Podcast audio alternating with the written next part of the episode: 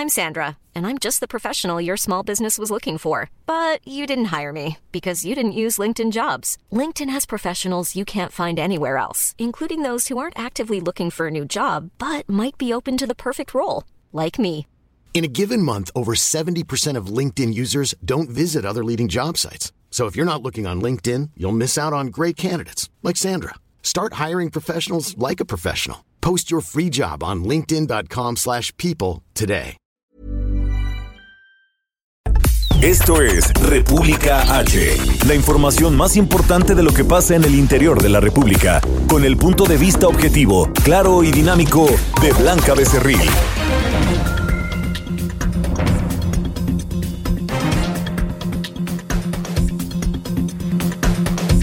Hola, muy buenas tardes. Son las 12 del día en punto de este martes 14 de enero de este año 2020. Yo soy Blanca Becerril. Esto es República H y me da muchísimo gusto saludarlos e invitarlos, por supuesto, a que se queden conmigo porque en los próximos minutos le voy a dar toda la información más importante generada hasta este momento. Porque vaya que hay muchas cosas que contarle y es que ayer la Fiscalía General de Coahuila pues detuvo al abuelo del menor de 11 años que realizó el tiroteo en el colegio Cervantes. Este tiroteo donde lamentablemente pues murió una maestra, murió el niño que perpetró este ataque y también resultaron heridos varios compañeritos y el maestro de educación física. Se le atribuye eh, pues homicidio doloso por omisión.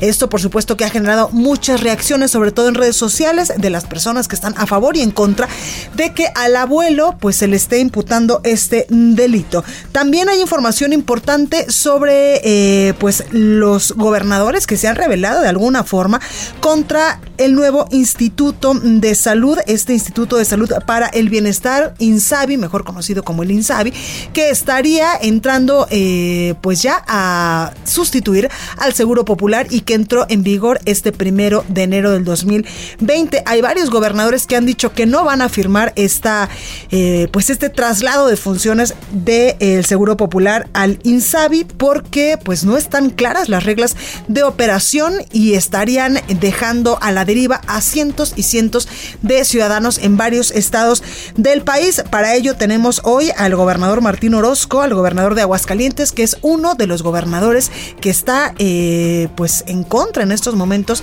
de la instalación del Instituto de Salud para el Bienestar en su estado. Tenemos varios argumentos de este gobernador. En unos momentos más le, presentaremos una entrevista exclusiva con el mandatario de Aguascalientes. Además, también el presidente Andrés Manuel López Obrador pues anunció que eh, va a dar cada semana un anuncio, un informe sobre eh, cómo se encuentra la salud, cómo se encuentran los servicios de salud a nivel nacional. Todo esto y más, por supuesto que en unos minutos más le daremos toda la información porque está ya a unos minutos de comenzar también esta reunión de la CONAGO de estos gobernadores, donde pues ayer estuvieron reunidos aquí en la Ciudad de México con el secretario de Seguridad y Participación Ciudadana, Alfonso Durazo, y hablaron, entre otras cosas, del el tema de salud de estos eh, pues operativos y de esta estrategia que muchos han eh, dicho que no está funcionando al 100 en varios estados del país. También hablaron de los superdelegados de esta figura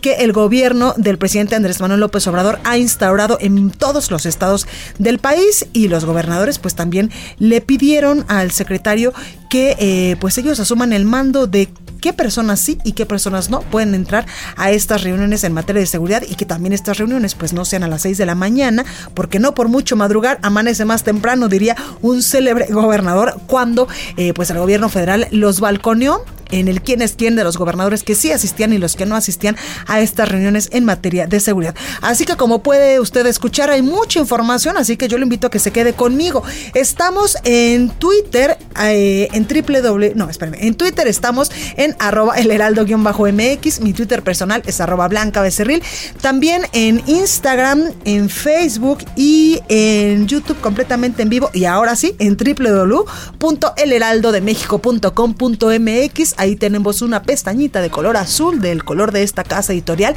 Usted le da play y nos puede escuchar y también ver a través de streaming totalmente en vivo. Aquí en la Ciudad de México nos escuchamos por el 98.5 de FM, en Guadalajara, Jalisco por el 100.3 de FM, de igual manera en San Luis Potosí por el 93.1, en Tampico, Tamaulipas 92.5, en Reynosa 103.3 de FM y en Villahermosa, Tabasco por el 106.3 de FM, donde el día de mañana estaremos transmitiendo totalmente en vivo desde la estación que el Heraldo Radio tiene desde este bello estado de la República. En Acapulco nos escuchamos por el 92.1 de FM y en el Estado de México por el 540 de AM. Sin más, ahora sí comenzamos y vamos a un resumen de noticias.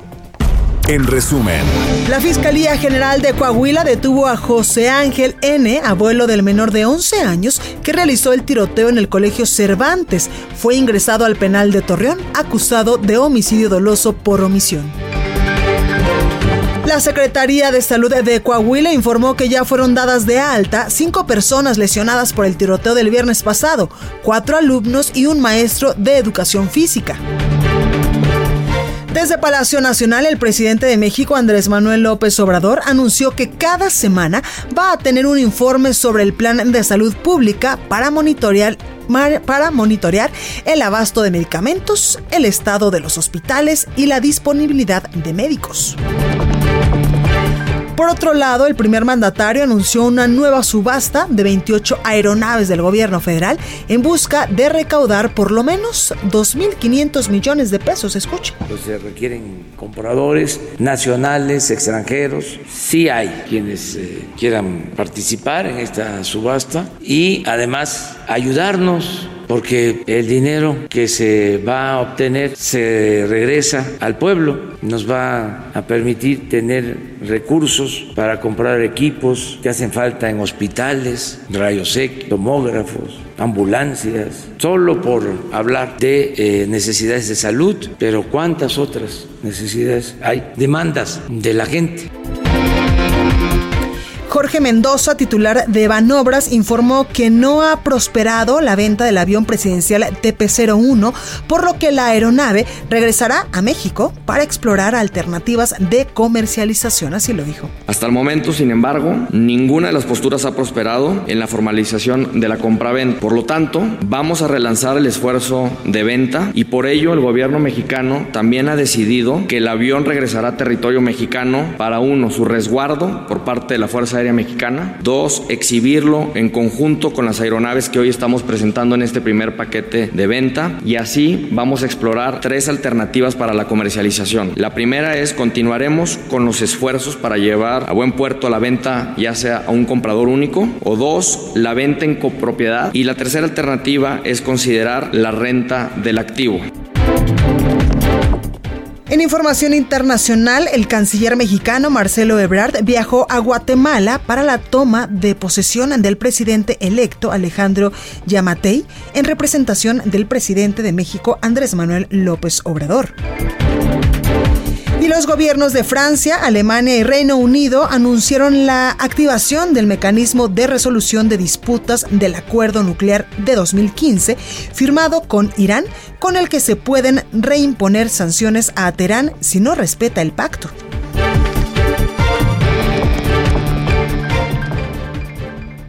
La nota del día. Bueno, comenzamos con toda la información y es que ante la falta de reglas de operación del Instituto de Salud para el Bienestar, el famoso ya INSABI, que podría publicarse pues hasta el mes de junio, provocó ya que mm, seis, entre seis y ocho gobernadores, entre seis y ocho estados de la República, pues reprochen su entrada en vigor, por lo que seguirán atendiendo a los ciudadanos bajo el estatus de el seguro popular. Más información nos la tiene nuestro compañero Gerardo Suárez. Gerardo, ¿cómo estás? Adelante. Muy bien, muchas gracias, Blanca. La puesta en marcha del Instituto Nacional de Salud para el Bienestar, el INSABI, confrontó a los gobernadores panistas con el gobierno federal. El pleito puede dejar a 9.9 millones de mexicanos sin acceso a servicios de salud, es decir, a casi 20% de los 50 millones de afiliados del extinto Seguro Popular, que fue creado en los sexenios del PAN. Esos 9.9 millones de, de ciudadanos habitan en siete entidades gobernadas por Acción Nacional, además de Jalisco, gobernado por Movimiento Ciudadano. Y en todos estos casos, pues son gobiernos que no están de acuerdo con adherirse al INSABI los mandatarios de Querétaro, Guanajuato, Baja California Sur y Tamaulipas aclararon que brindarán la atención en las unidades médicas estatales sin firmar este convenio de adhesión con el gobierno federal, aunque reconocieron afectaciones para los ciudadanos. Francisco Domínguez, el mandatario de Querétaro, aseguró que la negativa no obedece a un capricho y que, aunque su entidad cuenta con 1.200 millones de pesos para brindar servicios médicos de primero y segundo nivel, no se podrá prestar el de tercer nivel.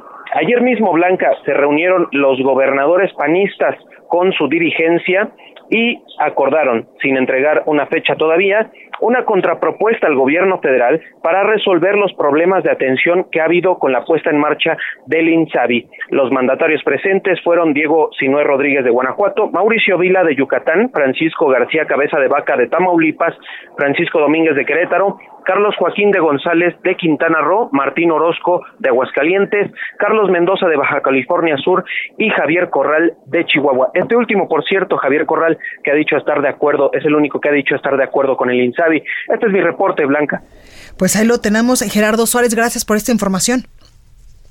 Gracias a ti. Buenas gracias, gracias. Y es que el decreto que da vida a este organismo, a este nuevo organismo en materia de salud, establece que el gobierno del presidente Andrés Manuel López Obrador transferirá dinero para la atención y medicamentos gratuitos a las entidades a través de acuerdos de colaboración, pero las que prefieran no hacerse cargo de los servicios, pues podrán acordar con el instituto que organice, opere y supervise la prestación de servicios. Y para hablar más de este tema, y uno de los gobernadores que eh, pues se ha mostrado en contra de que entre precisamente este eh, instituto para eh, el Instituto de Salud para el Bienestar, mejor conocido como INSABI, porque pues ha faltado la regla de operación y las cosas claras. Es Martín Orozco Sandoval, el gobernador de Aguascalientes, con quien hace unos momentos tuvimos la oportunidad de platicar y es que en estos precisos instantes él está asistiendo a la reunión de la CONAGO, donde están todos los gobernadores del país y eh, donde se está presentando un documento, una minuta, un informe,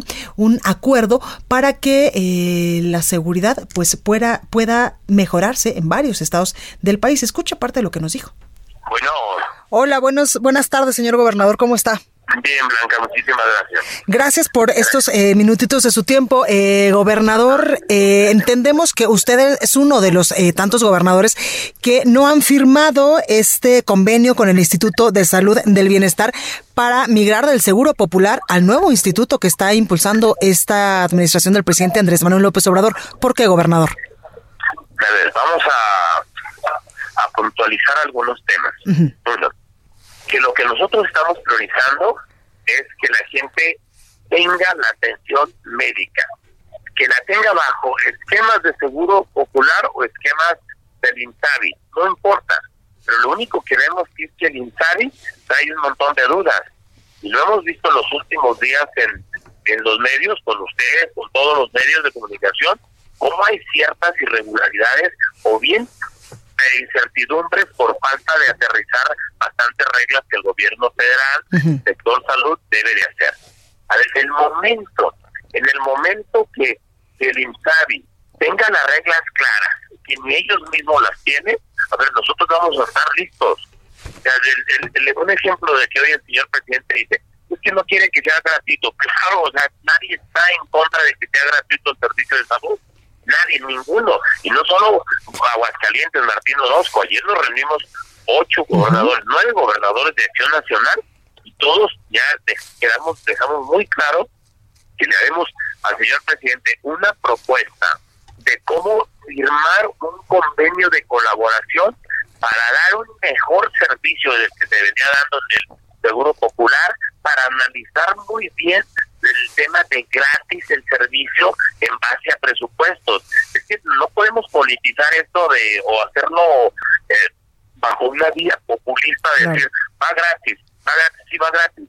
Y luego que, que se te colapse el servicio para todos los habitantes porque no se prevé el tema presupuestal. O sea, eso la verdad es lo que Acción Nacional y sus gobernadores no quieren. O sea, los gobernadores de Acción Nacional y por eso le queremos hacer respetuosamente al señor presidente una propuesta que Nuestros secretarios de salud trabajarán a partir de jueves y viernes para lunes hacerle una propuesta de firma de colaboración para dar un mejor servicio, quizás para tener mayores beneficiarios, para cubrir más enfermedades, para que sea gratis, pero también con un soporte presupuestal. ¿Cuánto le toca a él? ¿Cuánto nos toca a nosotros como gobernadores? Vamos hacia adelante, pero con muchos temas o muchas incertidumbres o muchas dudas que hay y que la verdad no nos podemos ir a firmar un documento cuando no tenemos las reglas claras, ni ellos mismos las tienen. Claro, porque aquí lo importante, gobernador, por lo que usted nos dice, es salvaguardar el bienestar de la población, de los ciudadanos. Primero, la gente. Primero, o sea, entender que, qué soporte le damos en el tema presupuestal para el momento de decir, hoy, hoy leía ocho columnas en varios, a finales del 2020 será gratuito. Muy bien, puede ser a finales, a mediados, pero tenemos que tener la certeza presupuestal, porque si es nada más con lo que tenemos, y que agradezco al presidente que dijo, aun cuando no firme, recibirán sus recursos en base a la ley, perfecto, pero si esos recursos, al momento de abrirlo totalmente gratis y a todos, y a muchos más de aquellos que se registraban en el muerto seguro popular, y se te acaba el dinero en, en julio, ahora qué vamos a hacer de agosto a diciembre. Sí tenemos que ser muy responsables en qué soporte financiero tenemos presupuestal la federación y los estados con cuánto cooperamos, porque nunca estos ocho gobernadores que tuvimos el día de ayer, nunca, nunca nos negamos a que esto sea gratuito, simplemente a tener las reglas claras. Claro. Eh, gobernador, ¿qué opina de estas declaraciones del subsecretario de Prevención y Promoción de la Salud, que asegura que existe una campaña de desinformación en torno al nuevo modelo de atención en la salud y que incluso pues han dicho las autoridades federales que es un intento de sabotaje? A ver, una campaña de desinformación, no sé. Usted es un medio de información, ¿usted cree que hay una campaña de desinformación? La verdad es que nosotros simplemente hemos eh, escuchado lo que cada uno de ustedes dice, donde hay en algunos hospitales o algunas clínicas algunos problemas para la atención médica. En nuestros estados que gobierna que gobierna Acción Nacional. La verdad es que ayer también hicimos el compromiso de atender a la sociedad, de no tener problemas. Hasta ahorita en los estados gobernados por Acción Nacional, la verdad es que no hay un problema fuerte y espero que cuando se vaya aclarando el tema del INSABI nosotros podamos ir firmando un convenio de colaboración en base a una propuesta que le haremos al presidente o al sector salud del gobierno federal el próximo lunes. Pues ahí lo tenemos, gobernador. También en otros temas, eh, ya fue nombrado usted como el nuevo presidente de la Asociación de Gobernadores de Acción Nacional.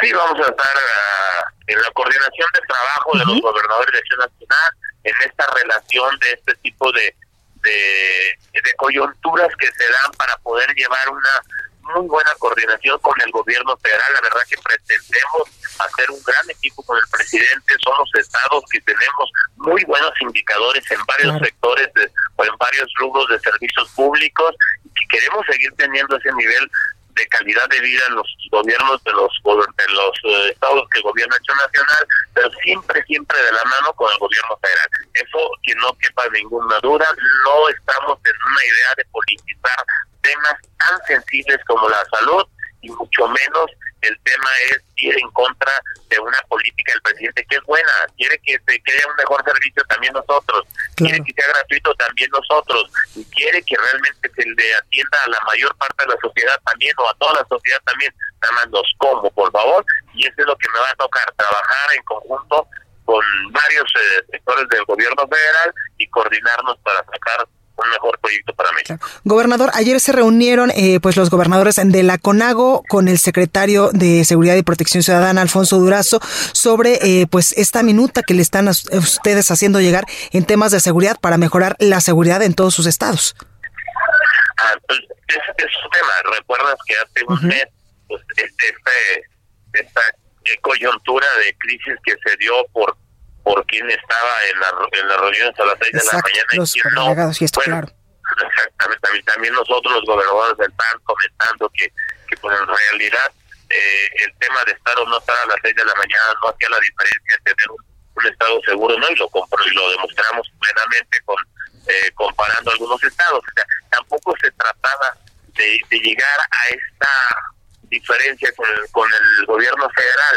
Y a hoy, pues hoy se presenta una propuesta para estas mesas y ojalá, la verdad, lo trabajaron algunos compañeros como Francisco eh, Domínguez y Javier Corral, y hoy se presentará ante Conago y ojalá salgamos también fortalecidos en el tema de seguridad, que es otro de los rubros en los que no se puede estar jugando y que no se puede estar teniendo diferencias porque la sociedad lo que quiere es la tranquilidad. Entonces, pero ¿cómo evitar ese momento de diferencias que se dio hace un mes y cómo evitar el momento de las diferencias de ahora en el estadio. Pues con mayor comunicación, con mayor comunicación, mayor coordinación y que la verdad quien más siente y tiene el pulso de la problemática de la sociedad no dejan de ser los gobernadores y los alcaldes. La verdad estamos para, para hacer equipo y les aseguro que cualquier nuevo proyecto del presidente lo vamos a apoyar y más con una previa reunión, con previa comunicación para poder salir fortalecidos todos. Pues ahí lo tenemos, el gobernador de Aguascalientes, Martín Orozco. Muchas gracias por esta comunicación para República H, para el Heraldo Radio. Muchísimas gracias y un saludo a todos. Gracias, mucha suerte. Bueno, y es que precisamente ante las dificultades en el arranque de operaciones de este nuevo Instituto de Salud para el Bienestar, las autoridades federales alegan un intento de sabotaje. Ya lo platicábamos hace unos momentos con el gobernador de Aguascalientes, Martín Orozco, y es que el subsecretario de Prevención y Promoción de la Salud, Hugo López Gatel, aseguró que existe una campaña de desinformación en torno al nuevo modelo de atención de salud. Sostuvo también que es legítima y entendible la inquietud de todos los ciudadanos porque sea gratuito el servicio de salud en todo el país y dice también que eh, pues esto en estos momentos no ha sido inmediato, sin embargo cuestionó la mala información generada en torno al nuevo Instituto de Salud. Escuche. Y dentro de estos, ese periodo que nos indica la, ley, la reforma de ley, son 180 días, eh, vamos a estar haciendo este alineamiento de reglamentos. ¿Cuál es la meta? Esto es lo importante que conozca la población. Gratuidad que los servicios de salud para población no asegurada no le cuesten a las personas. ni los servicios ni los medicamentos, incluyendo el tercer nivel. Incluso el subsecretario de Prevención y Promoción de la Salud dijo que los ciudadanos que no encuentren un buen servicio en este rubro pueden denunciarlo ciudadana o ciudadano que hoy eh, va a un hospital e identifica que no le están dando el servicio, que tiene que denunciar. Y vamos a encontrar eh, dos grandes posibles explicaciones. O efectivamente el tipo de servicio se trata de un servicio que está en esta transición que transcurrirá durante 2020, en que establezcamos todos los mecanismos financieros, legales y administrativos para que se brinde ese servicio, esa es una posibilidad. O la segunda, que sospecho que es gran parte de las inquietudes que han estado ocurriendo al arranque del 2020, que alguien inapropiadamente, sin justificación, le quiere cobrar un servicio al que tiene derecho. Y es que ante la negativa de estos ocho gobernadores de aplicar el nuevo esquema de salud que implementa ya el INSABI a partir del primero de enero de este año, el presidente López Obrador pues dijo que no puede obligar a los gobernadores a aceptar este nuevo esquema en materia de salud tras la desaparición del ya famoso Seguro Popular. Se ha hecho también eh, algún ruido porque algún gobernador declaró que no va a aceptar. Es voluntario, no es obligatorio. Yo tengo la información de que no son seis, que ya la mayoría ha aceptado de que la atención médica en sus estados para la población sin seguridad social se garantice, se otorgue de manera gratuita. Y yo estoy seguro que al final, si no todos, porque no podemos obligar a nadie, gran mayoría va a trabajar en este plan. Bueno, pues parte de lo que decía el eh, presidente de México. Y también informaba que se va a dar un informe semanal sobre el plan de salud. Este plan en que el próximo jueves 16 de enero será presentado y eh, pues también dijo que se van a informar sobre los convenios de esto dentro de este plan nacional de salud. Escuche. Aquí les adelanto que así como tenemos el quién es quién en los precios de combustible, cada semana vamos a tener un informe sobre el plan de salud pública, un día a la semana para que la gente nos ayude informando si hay médicos en los hospitales, o no, qué médicos faltan, qué hospitales, el abasto de medicinas, el estado de las instalaciones, y van a venir aquí los servidores públicos del sector salud. Hasta el primero de diciembre, ¿qué pensamos? Va a quedar ya establecido el sistema de salud público de calidad y gratuito. Y es que precisamente en estos momentos está eh, la reunión de gobernadores, la CONAGO llevándose a cabo y es que ayer a petición de los gobernadores, algunos superdelegados dicen que van a perder su lugar en las mesas de coordinación de seguridad que realizan todos los días en varios estados del país, en todos los estados del país más bien. Y es que tras la atención generada por el quién es quién de los gobernadores que asistían y los que no asistían a estas reuniones de seguridad del gobierno federal eh, a los mandatarios cuando les caló las orejas que no asistían a estas reuniones, la Conferencia Nacional de Gobernadores aprobó lineamientos para regir el funcionamiento de las mesas estatales para la construcción de la paz. Este lineamiento que hoy será presentado. Bueno, vamos al sacapuntas de este martes. Yo soy Blanca Becerril, estoy República H, no se vaya que yo vuelvo con más. Sacapuntas. El llamado de 20 rectores de las universidades públicas más importantes del país sobre la violación cometida contra la Universidad de Nayarit por órdenes del gobernador Antonio Echeverría encontró solidaridad en la Cámara de Diputados, donde varios líderes pidieron diálogo abierto para cualquier modificación en contra de la autonomía universitaria. Nos anticipan que es inminente el regreso de Encuentro Social porque concluyó 300 asambleas distritales con 273 mil nuevos afiliados, 15% más de lo solicitado para obtener su certificación. El trámite concluyó con su asamblea constitutiva. Nos quitaron el registro injustamente, pero regresamos, dijo Jorge Argüelles, coordinador de sus diputados federales. Continúa escuchando a Blanca Becerril con la información más importante de la República en República H. Regresamos.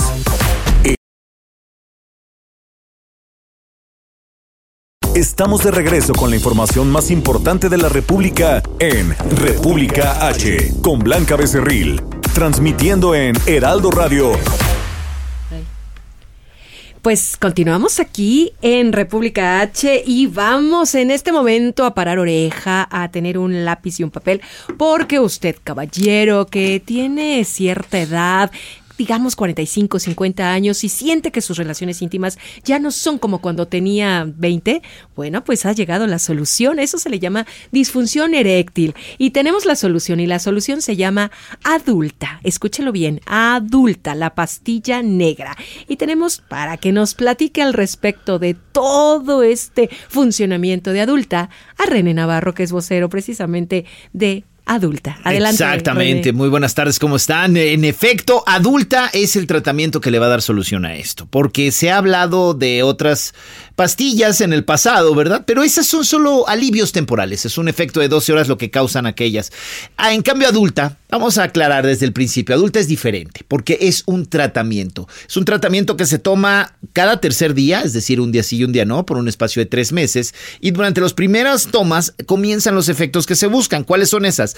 Erecciones que duran mucho más tiempo, respuesta inmediata al estímulo y erecciones más firmes. ¿Qué pasa cuando se terminan los tres meses de tratamiento? El efecto sigue de forma prácticamente permanente, Moni. ¿Personas con hipertensión, diabetes, cansancio, estrés, ansiedad pueden tomar adulta? No solo pueden, deben, deben de tomar, porque es todos estos factores que tú acabas de mencionar son factores que causan disfunción eréctil y no quiere decir que no haya erección definitivamente, sino puede ser erecciones que no duren tanto tiempo, erecciones que no sean tan firmes. Y la solución, sin duda alguna, adulta, la pastilla negra la pastilla negra porque es de color negro y además tiene ingredientes especiales que lo hacen ser funcional un día sí, un día no, un día sí, un día no, durante tres meses. Exacto. Danos una buena promoción para que en este momento los amigos, los caballeros, las mujeres que tenemos pues al esposo, a la pareja, al novio, etcétera, que queremos que tener relaciones satisfactorias, Eso es, plenas, claro. ricas, pues que llamemos. Exacto.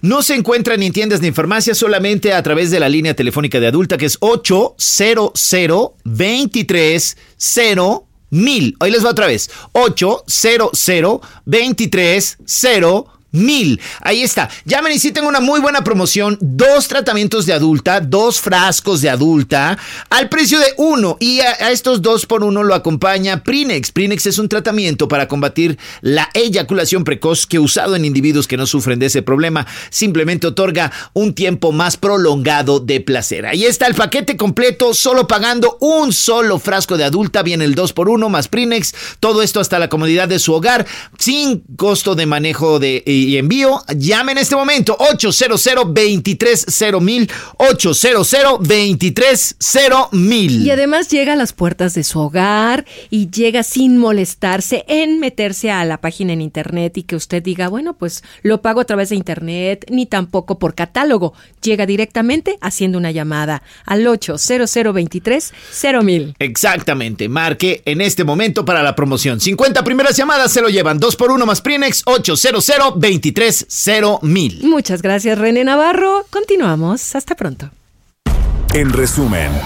El gobierno de Nuevo León anunció que firmará el convenio con el Instituto de Salud para el Bienestar. Sin embargo, los pacientes con enfermedades de alta especialidad serán sometidos a un estudio socioeconómico para determinar cuánto deben pagar. A partir de agosto arrancará operaciones la Universidad de la Salud del Estado de Puebla con las carreras de medicina y enfermería en busca de satisfacer las necesidades de atención médica en la entidad con una visión comunitaria. El embajador de China en México aseguró que su país va a realizar un financiamiento de 600 millones de dólares en la refinería de Dos Bocas en Tabasco. Sin embargo, esa información fue desmentida ya por Rocío Nale, secretaria de Energía del gobierno federal. El Censo Económico 2019 del INEGI reveló que en el Estado de México hay 724 mil empresas establecidas que ofrecen 3.3 millones de empleos, de las cuales el 96.9% son micronegocios. Esta mañana en la autopista México-Cuernavaca se registró un choque de un tráiler contra el muro de contención a la altura del kilómetro 31 con un saldo de dos hombres muertos. Y la Comisión Nacional Forestal anticipó que en el año 2020 los cambios en el medio ambiente a nivel global podrían provocar un aumento en los incendios forestales en todo el país. Recorrido por el país. Bueno, pues vámonos hasta Puebla con Claudia Espinosa porque renunció el secretario de Gobernación. Claudia, ¿cómo estás? Adelante.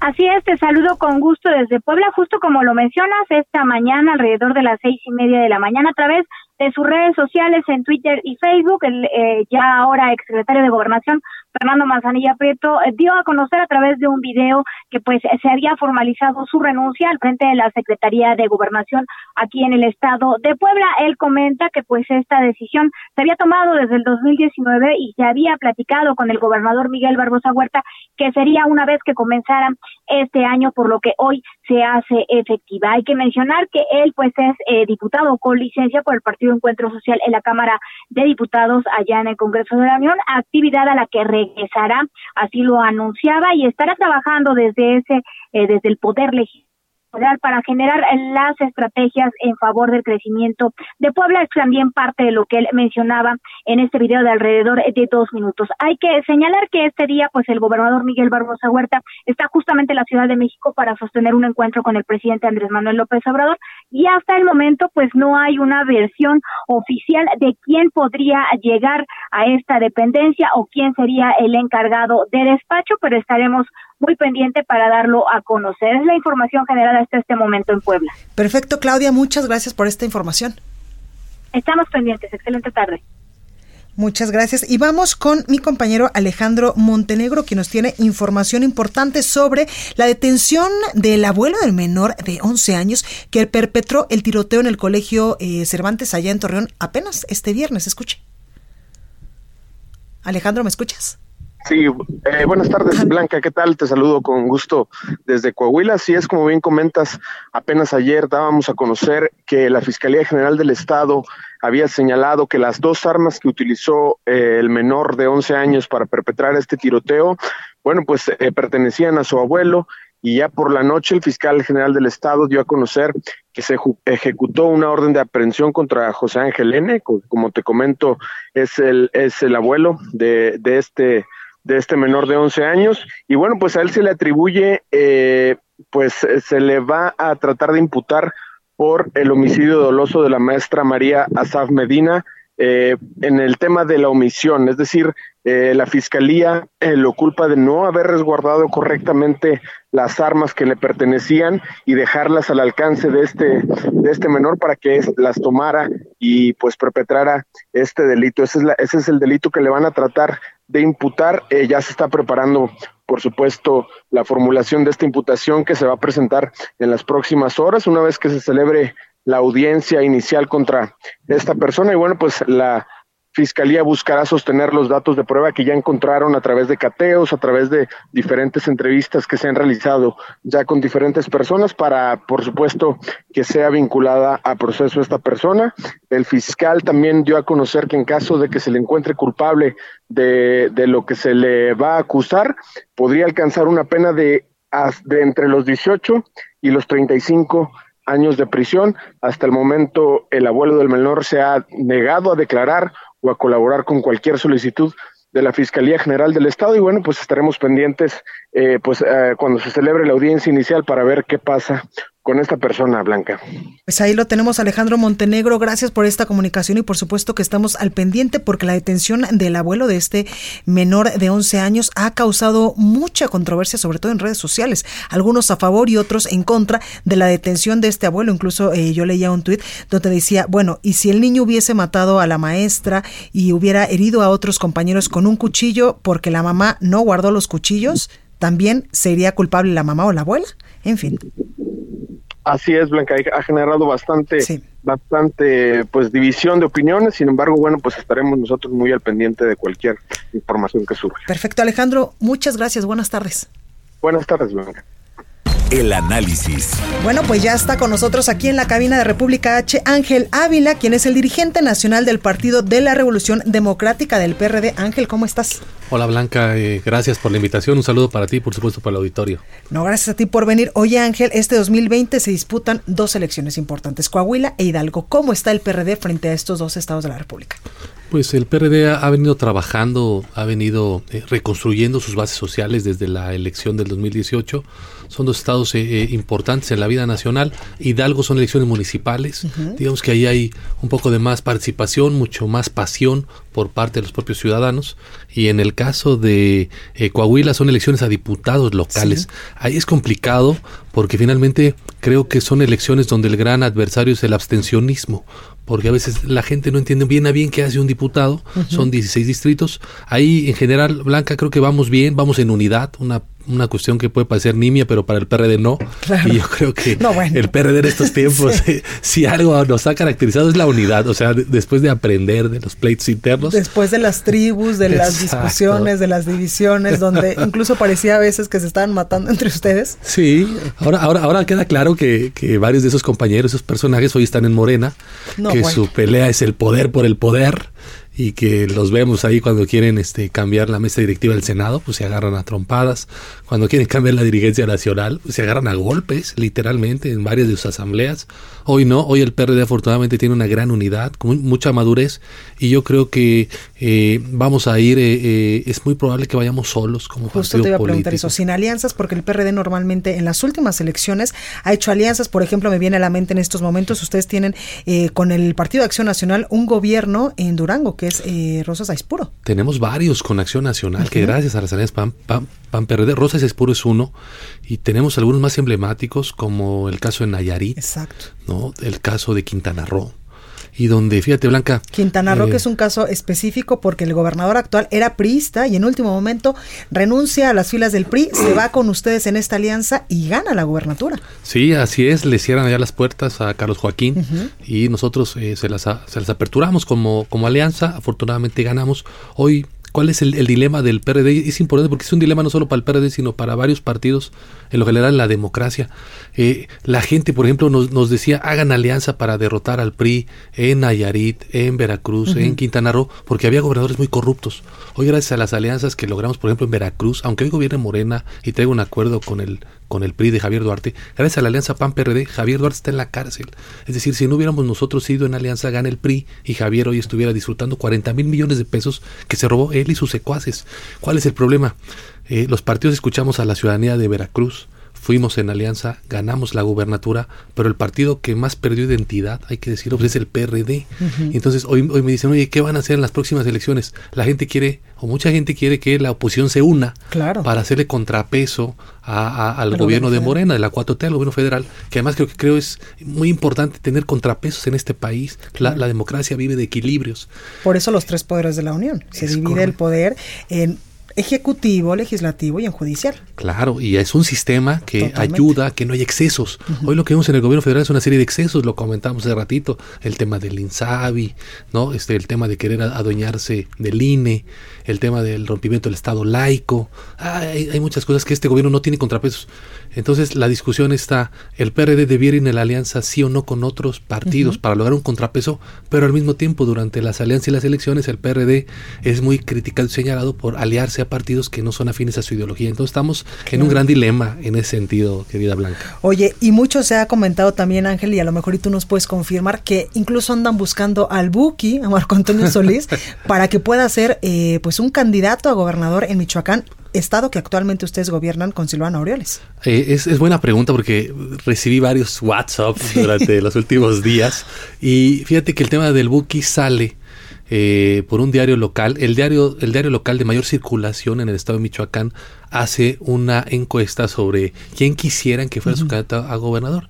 En una de esas, eh, ellos eh, piden al Buki.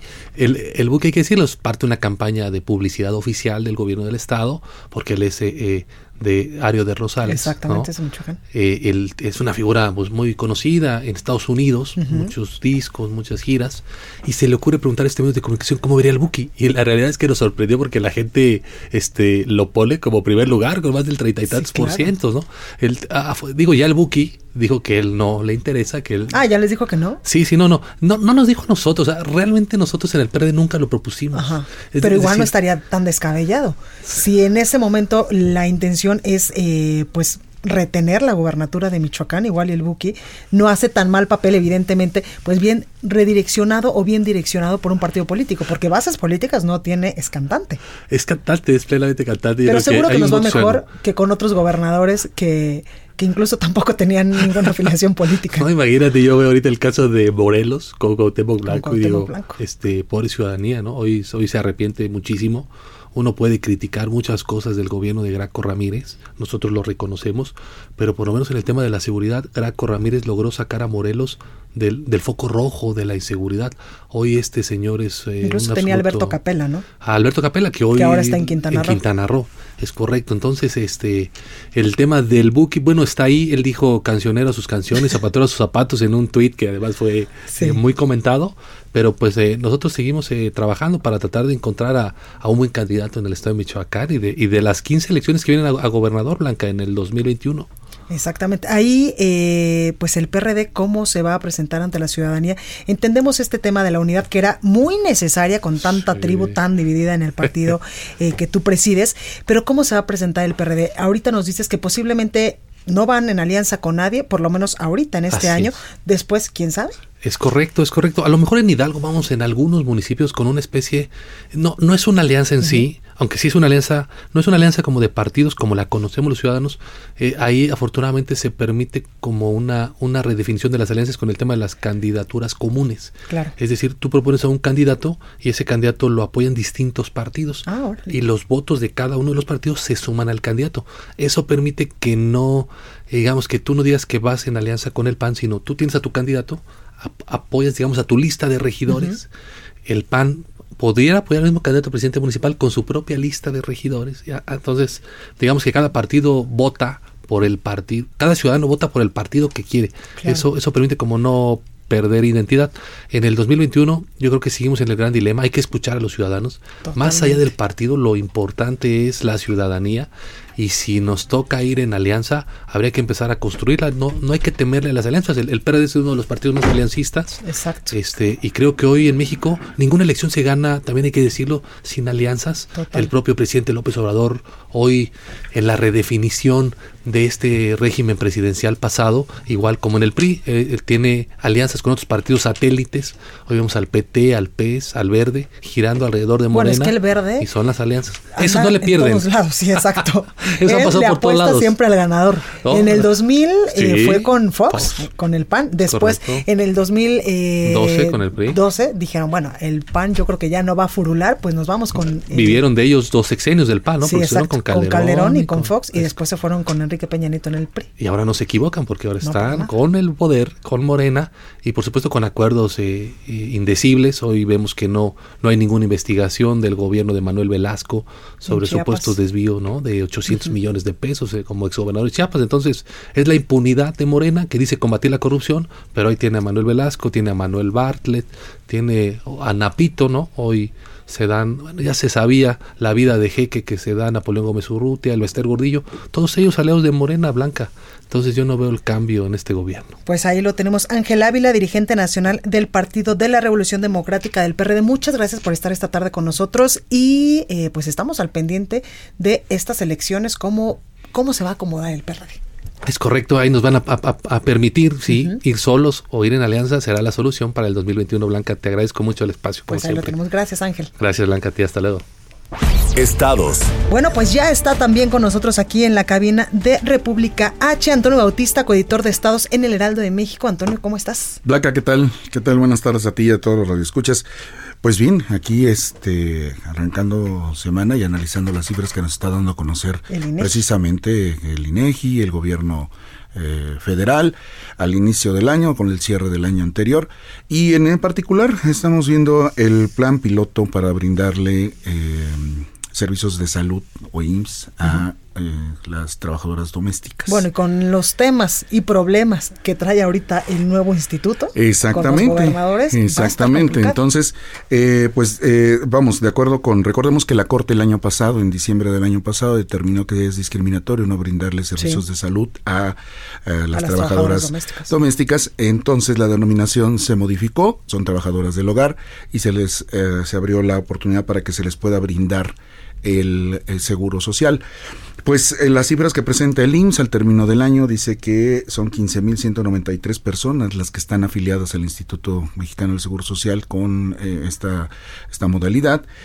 Eh, si bien el gobierno federal dice que esto representa 652.1% más que en el, el modelo anterior, es decir, de pasar de trabajadores domésticos a trabajadores del hogar, pues en realidad del universo general de personas que se dedican a esto, que son 2.400.000 personas aproximadamente, solo representa el 0.6% de afiliados. O sea, no se está logrando el, Claro. el objetivo. Tiene un año que ya está trabajando este proyecto piloto y no se está logrando el objetivo de brindarle eh, una mejor una mejoría, eh, digamos, en servicios de salud a las personas que se dedican a esta actividad, porque recordemos que 8 de cada 10 personas que se dedican a- al trabajo en el hogar, eh, eh, ya sea con todas sus modalidades, haciendo de comer, haciendo, eh, lavando, etcétera, Claro. ¿Y etcétera. qué haríamos nosotras las mujeres que trabajamos todo el día Sí. sin ellas? Sí, claro. o Porque sea, incluso a veces se encargan de la educación de nuestros hijos. Sí, claro, el- la, la, la CONAPRED ha señalado que pues eh, eh, esta, esta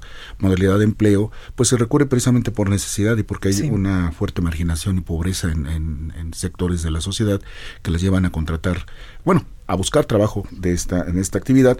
Y bueno, el IMSS dice que en el año el, el salario promedio fue de 4.708 pesos, esto es 156 pesos con 90 centavos diarios eh, en la nueva modalidad, si bien es eh, aproximadamente 16 pesos más que los 140.9 que percibían como trabajadores domésticos y ya ahora ya como trabajadores del hogar, pues tampoco es un es un eh, reflejo fuerte de que el salario también esté mejorando para, para las personas que se dedican a esto. Y como dices son un fuerte apoyo para Totalmente. muchos sectores de la, de la población, sí, en todos los sentidos. No son solo trabajadores que se dedican a atender pues la casa mientras estamos este, Trabajando. trabajando, eh, no, porque muchos de los que contratan estos servicios tienen un trabajo estable y se dedican a trabajar, por eso tienen que contratar a alguien que, que les, que les auxilie en el, en el hogar, sino también eh, que pues nueve de cada diez no tiene contrato en esta actividad, ¿no? Claro. O sea, es una, es una, es una situación muy fuerte que no hay ni servicios de salud ni contratos fijos para, para las personas que se dedican a esta labor. ¿Por qué? Porque la, los que los estén empleando muchas veces es solo un acuerdo de palabra.